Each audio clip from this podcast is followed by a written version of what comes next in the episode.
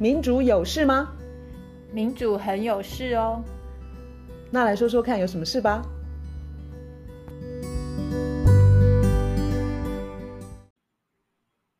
大家好，我是月韶。大家好，我是倩怡。我们今天要谈疫情。现在在台北，大家疫情搞得大家很紧张。好，那我们回想一下，它叫做 COVID-19，所以它就是二零一九年的时候开始的。到了二零二零年的时候呢，我们开始边境管制，我们会以为说。夏天到了，一切都会变好，结果完全不是这样，怎么办？对啊，我昨天看到一个文章，是一个美国的媒体叫做 The New Republic，是一个就可靠的媒媒体，比较独立的媒体。然后它里头的一个重点啊，其实它的重点就是我们现在集体的心态是一个这个疫情会过去的那种心态，就是我们有很多应变啊，或者是。都感觉上是啊，暂时要先这样，暂时要对，等到疫情的，然后就是短期性的，对，然后等到疫情过了之后再如何如何。这篇文章它里头主要是一个哈佛公卫学院的教授，叫做 Mark Lipsitch, Lipsitch 不会念，然后还有一个是史丹佛大学的传染病专家，叫做 Abra Karen。他们的重点让我觉得说，哎，我自己从来没有思考过，哎，他们的他们讲出一些理由说，好，假设说这个疫情其实没有要过去，就是不会真的过去，那是不是我们集体的心态跟一些政策都要做一些调整？没错，我们现在流行的用字就是说什么跟病毒共存，但是不是只有病理或者是医疗的部分，其实就是整个社会啊，或者是经济面。可能应该要一并思考，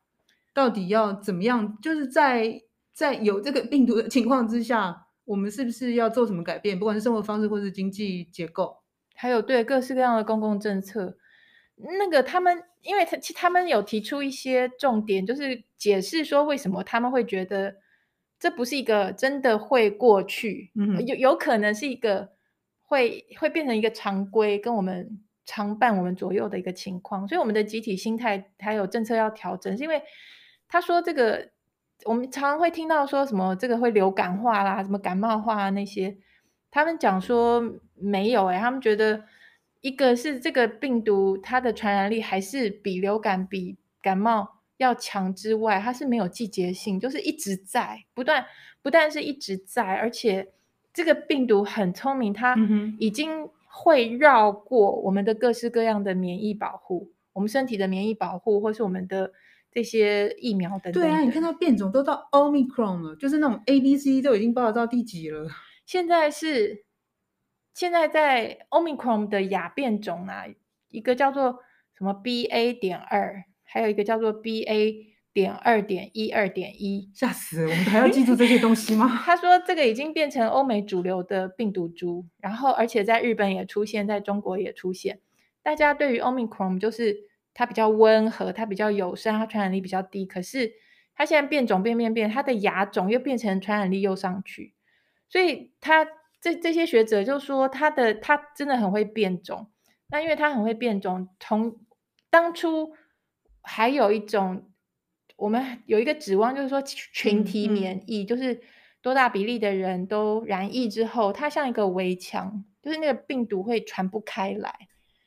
可是现在这个群体免疫这个指望好像没了，因为你没有办法挡住，你就算染疫了，你还可以第二次、第三次，你就是继续染，你没有办法像一个围墙可以挡住。因为已经有病例，就是他他呃，好像治愈之后，就是他几个月之后。他又感染上了这个病毒，对，这在国外也很多，然后在台湾也有，所以就变成说，我们很多那些打算或是那些期待，可能都都要落空。我们还以为什么隧道的尽头，然后一直期待说就快到了，难道这就是出口吗？结果现在这个比喻要要要改变了。我觉得社会要开始谈了，我就可以开始谈说，假设说就是一直这样的话，我们真的要改的地方要改变要。重新设计要重新安排的地方很多很多，因为像这个史丹佛大学的这个传染病专家，他就讲说，这个医疗体系的用法，我们现在的医疗体系的用法，就是把这个事情当做是一个会过去，然后所以他现在很紧急。那因为他会过去，现在很紧急，我们现在的医疗体系、医疗医疗量能就是做这这件事为主。他说这个 有很多的盲点，就是包括说这样排挤到排挤掉很多原来身体就有严重疾病的人，当然了，他可能原来可以得到的治疗，或是得到的住院，或是得得到的照顾就没有。那也不是说，那因为我们现在会会把大大部分量能放在这上面，是因为会觉得它会过去。要去想说，假设它真的不会过去，就是因为刚刚。那这这两个学者他们讲的那些理由，他你虽然会有高峰有低潮，有高峰有低潮，可是他如果就是一直在那边，还有一个他们讲到一个说，他说假如说隔几个月就有重复的激增，就是案例暴增，然后有很多重复感染，他说这对于社会的运作啊，就是大家都要工作，可是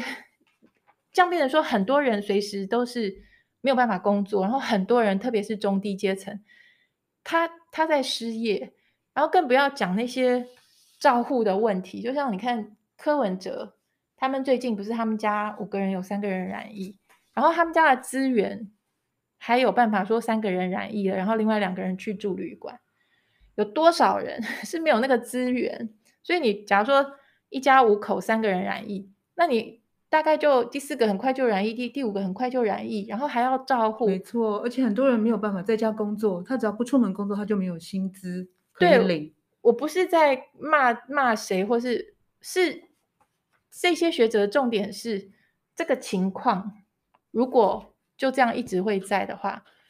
我们的要当做常常态处理，而不是说好像以为他就会过去，所以我们就给他什么纾困啊，叫他赶快来申请一万三万多少钱的。那已经不是办法了。对，不是说纾困纾困不重要，是纾困也重要。可是，可是你要想另外一套更基本的，对、嗯、整个社会结构。所以，所以我觉得这这篇他有他他们提醒说，哎，我们要想一下说，就像你刚刚讲的啊，COVID nineteen 是是二零一九，其实已经两年半了。对，然后两年半很久哎，然后还没有要结束，就看不到尽头啦，因为它也还在变。然后又又这么这么会这么会变，然后传染性又这么强，然后我们又还在学习它到底这病毒到底是在做些什么，到底想想干嘛？它对于我们的器官啊，像心脏、肺脏、大脑、肝脏、肾脏都有很多的嗯嗯影响，就是所谓的后遗症。然后我们也不晓得它如何对于其他的器官会造造成怎么样的冲击，这些认识都还不足。对，所以就变成说。他们这一这一篇呢、啊，就搭配几篇我读的英国医学期刊，有好几篇哦。他们都在讲说，其实这个疫情来之前的我们的经济，就整个全球所有富裕国国家的经济，它长的那个样子，就不是一个好的样子。它的公平性太低了，然后它的永续性也太低了，就是很脏的意思啊。讲白话一点，就是不环保。很多的碳排，所以这些学者他们就说，你现在的纾困的政府的脑筋的思维，就是原来旧的那个经济长什么样子，你现在纾困啊，还有提供各式各样的救济补助，你好像是要把那个经济再扶持回跟原来以前一模一样长那个样子的经济，不行，不对，不行，不对，因为原来那个经济其实讲起来某一部分就是因为原来那个经济太脏。所以也造造成很多的栖地消失跟破坏，所以也造成很多的病毒非常的，就是会跳到人类的身上。所以你原来那个经济，你就是要把它趁这个机会，把它扶植，不是回去跟一原来一模一样的样子，是要把它扶植成一个比较干净、比较永续。然后你现在必须做的一件事情，你是要把它弄成一个比较公平的经济。而不是把所有的钱丢进去之后，让它恢复到原来的样子。对，我觉得我们已经听了太多人都是讲同样的这样的话，就是很多学者都呼吁说，我们早就就是假设我们今天没有这个疫情，就已经有多少人在讲说那个现在的经济体是不 OK 嘛？因为它不永续，那么脏，然后不公平，你应该把它调成。可是你当然都就很困难。可是现在这个疫情来了，而且很可很有可能要留下来。当这个时候，政府的所有的公共政策需要，就是要大开大合的，就是要很大手笔的，要重新调配，要重新配置，要想办法把它弄得比较公平一些，让这些。好，我们讲说原本，哎，我先前好像读过一个文章，他就是在讲说，因经济学家的论点啦，他就在讲说，那个政府在补助产业的时候啊，嗯哼，那他就应该在比例上面，他就应该要对于就是转型经济比较友善的，不是讲转型经济吗？就是往那个绿色啊，然后就是能源有效啊，嗯嗯、对，就是应该把钱借这个时候在那个产业转型的部分多推一把。因为他这时候反正反正他他要政府要扶持的产业，然后现在大家都很糟，然后这些钱是有限的，那他在选择上面他就可以做这样的选择。没错啊，我觉得像现在这几天的新闻就是在讲说国门开不开，国门开不开，然后大家想要出国玩。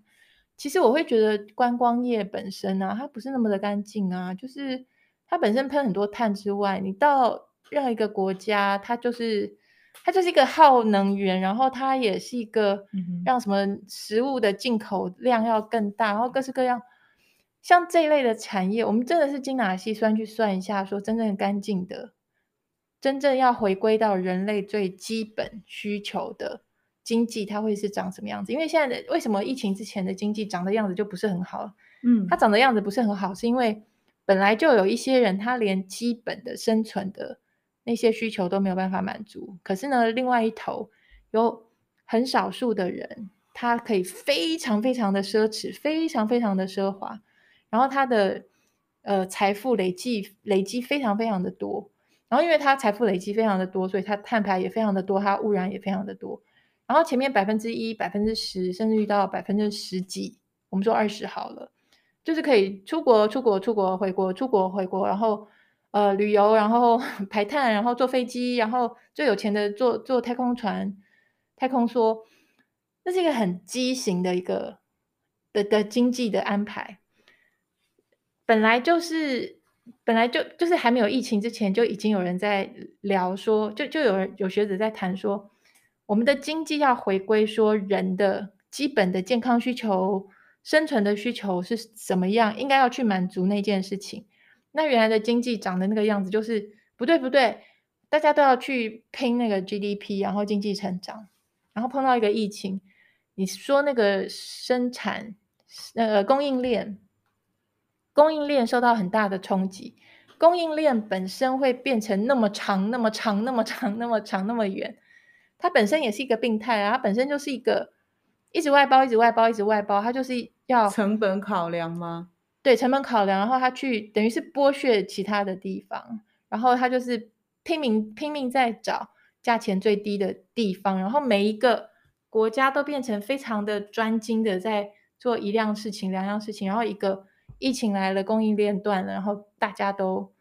都慌了，都呆了，因为本来可以自主、自给自足的那一点点都都变成不存在，就是全部都要依赖全世界海上那么多、那么多、那么多货柜。所以本来的经济，它的病态的地方，它的不公平的地方，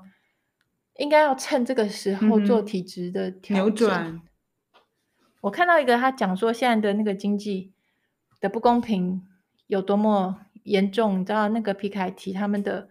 报告啊？他说，二零二二年他们的全球不平等报告，他说，全世界比较穷的那个五十趴的人口，他们拥有全世界。两趴的财富，五十趴哦，三十多少？三十七亿人还是三十几亿人？嗯、他们拥有全世界两趴 two percent 的财富，然后顶端的十趴的人，十趴哦，七亿多人，七七亿多人口，拥有七十六趴的财富，嗯嗯嗯，所以是非常非常非常不公平。赶快克富人税，克富人税。他们讲说，你光是富人税，你磕个两趴，你磕这些人两趴，他根本你也没有动到他一根汗毛，他根本也嗯没差，他真的没差。你说这些人磕他两趴有什么差？可是他们那个两趴可以救世界上非常多的人，因为现在全世界本来饥饿的人啊，就是饥荒的人，已经有好像是快要十亿吧，就是。呃，对，快要七亿的样子。就这个疫情一来，又让饥荒饥荒的人口又多了更多。嗯，哦，原来贫穷线下的人数又暴增。对，本来是六亿多，快快七亿，然后现在又七亿多，就是这个疫情。所以你磕一个富人税，你可以把这些平等这件事情做到好很多，然后你可以去照顾到更多人的健康受到威胁的健康跟生存，而不是盲目的去拼。叹气啊，你知道吗？像这些疫情啊，就是孩子们不能够上学啊，除了因为刚刚讲的是吃不饱啦，嗯哼，但是就是嗯，反正就是没有钱嘛，嗯，或者是食物送不到他们那里。但是还有包括像那个孩子们没有办法上学的事情，其实真的影影响的时间会很拉得很长啊。没错啊，他这一篇这个呃英国医学期刊，他讲那个不平等，他说疫情的不平等，他列了一张表，一个表，他就说各式各样的不平等都都有，包括什么饥饿啊等等等。然后他有提到说，其实性别的不平等，疫情也拉大，欸。他说。疫情我们有看过新闻讲那个暴力，就是对什么家暴啦、哦，女性受到的暴力对待跟歧视。尤其第一年的时候，那时候大家因为欧洲、美国，然后他们必须对对对都待在家里，然后都待在家里相处二十四小时下来，结果很多问题都出现了。对，然后家庭的暴力就家庭的暴力，然后歧视性别的歧视，甚至于女性的薪资在疫情期间又扩大，就是跟男男性比。然后就业机会，女性也也受到比较多的伤害。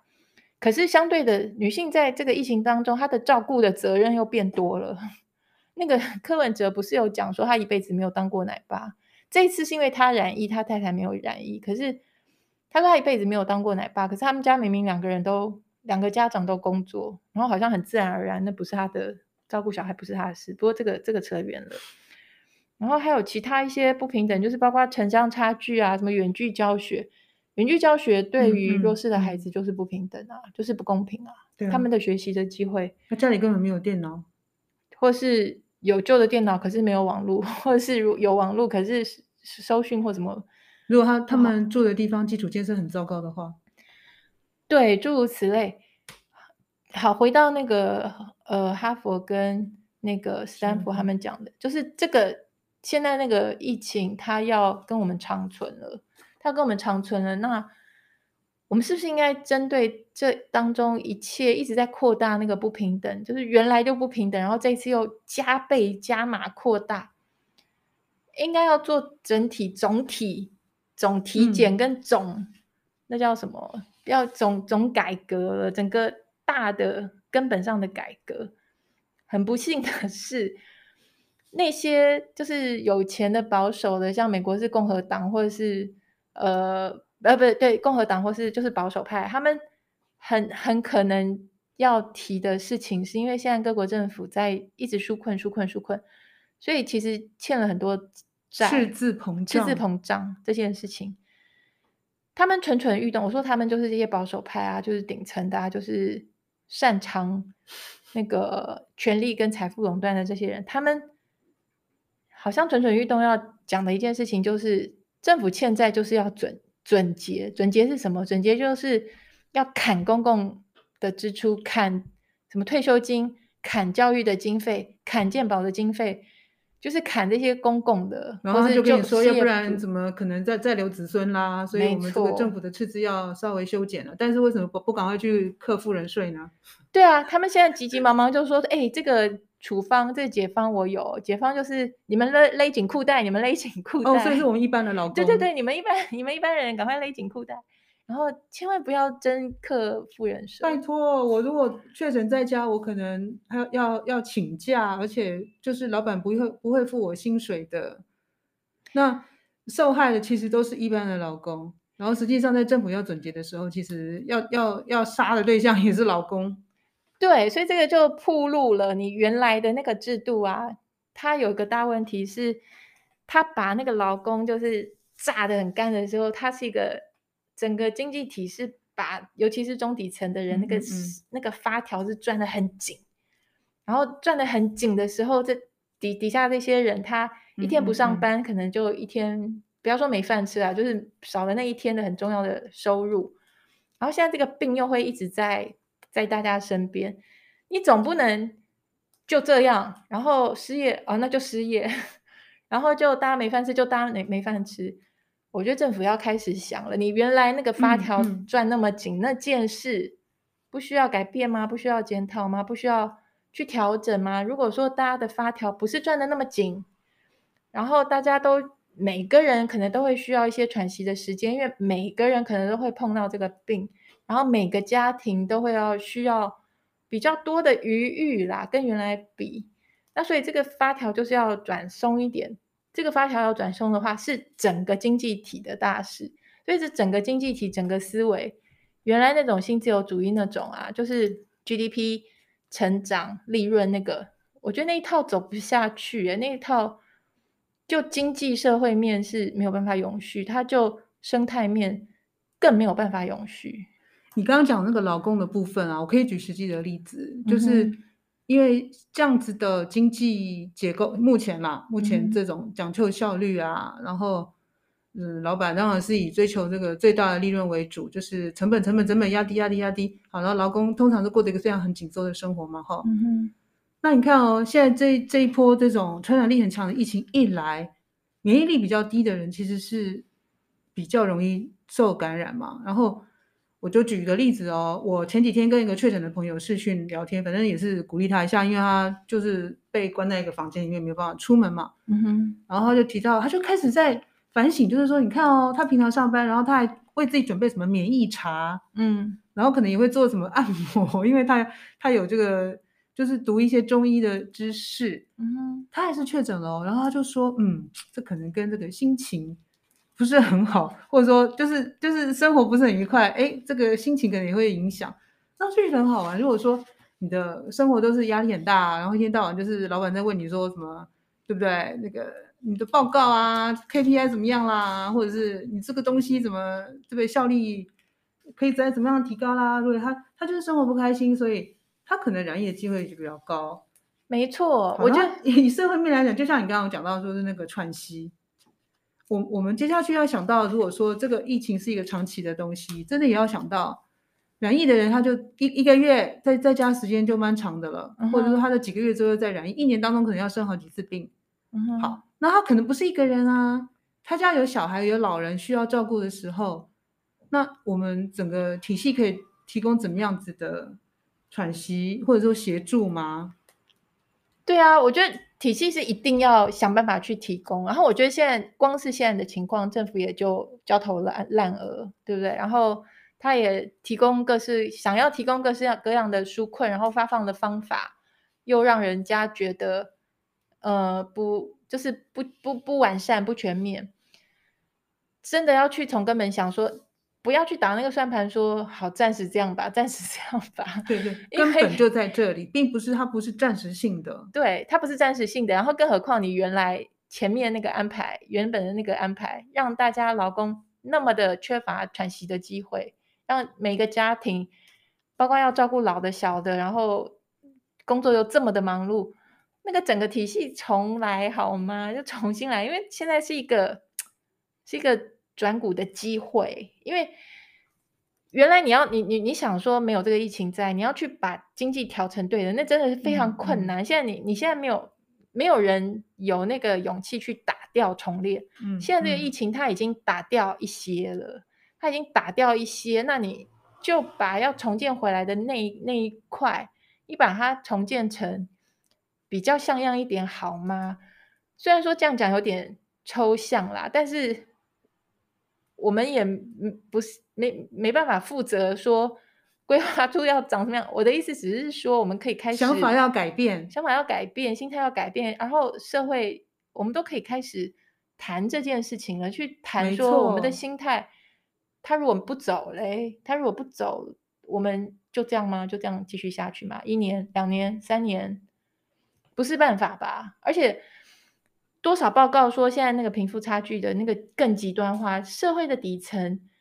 这个疫情对他们来说，这是很大的打击。哎，就是你，你如果是中高或者像柯文哲他们家那样子，是应付得来的，中底层那个应付不来，然后就失业了的，那怎么办？你就一直这样下去。而且我可能会让我全家人都接续的受，就呃确诊，就是我必须在家嘛，然后我家的其他人可能就会跟我使用同样的空间，然后接下去就是所有人都确诊了。对啊，我觉得不是有大家没有一般人没有那么多的资源可以把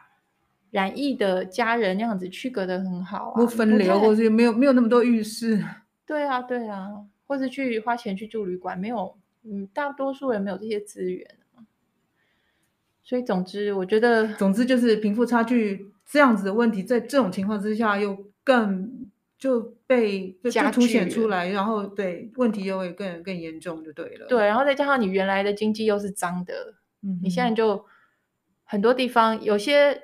有很多产业，假如说它是脏的，你不要再把它扶植回去，嗯，嗯，你把这些人。想办法导向一个干净的、一个真正永续，然后真的国家跟地球都比较需要的、嗯、的行业或者是呃人才是什么样的？你去做一下梦，然后去规划一下，把人导向好的方方方法方向，然后原来那些脏的产业就慢慢让它视为，然后而不是现在一直砸钱去，因为原来那个脏的原来就在那，所以你现在把它扶持回去。我觉得 要规划了。嗯，当我们说危机就是转机的时候，刚刚卢老师用了一个字叫转股，我觉得很有趣。没有错，我们应该要去想想说，不好的地方本来就趁这个时候改变一下吗？然后还有就是除了经济之外，我在想，真的是很多不同嗯、呃、专业领域的人对于思考说，在疫情之这样的情况之下，如何生活下去，有哪些东西可以改变，不管是。搞不好你看嘛，包括什么建筑的结构啊，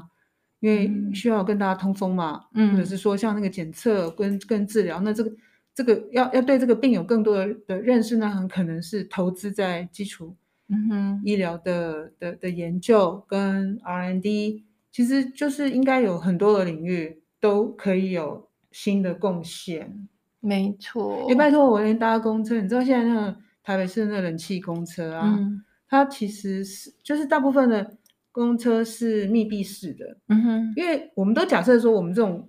台湾像这种亚热带国家嘛，就是夏天时间很长，就很热，所以那些所有的公车都是设计来都是当冷气巴士的，嗯哼。那在这种时候啊，因为我们就觉得说它无法通风，嗯哼，那就觉得会比较危险啊。对啊，所以可以去设计啊，可以去。所以很多新的新，我我们可能不是以为说习惯的东西就一直要沿用，可是我们已经要跟新的，也许要去想新的生活形态了。对，要去适应一个完全不一样的世界了。嗯，就好像每以前每年夏天，就是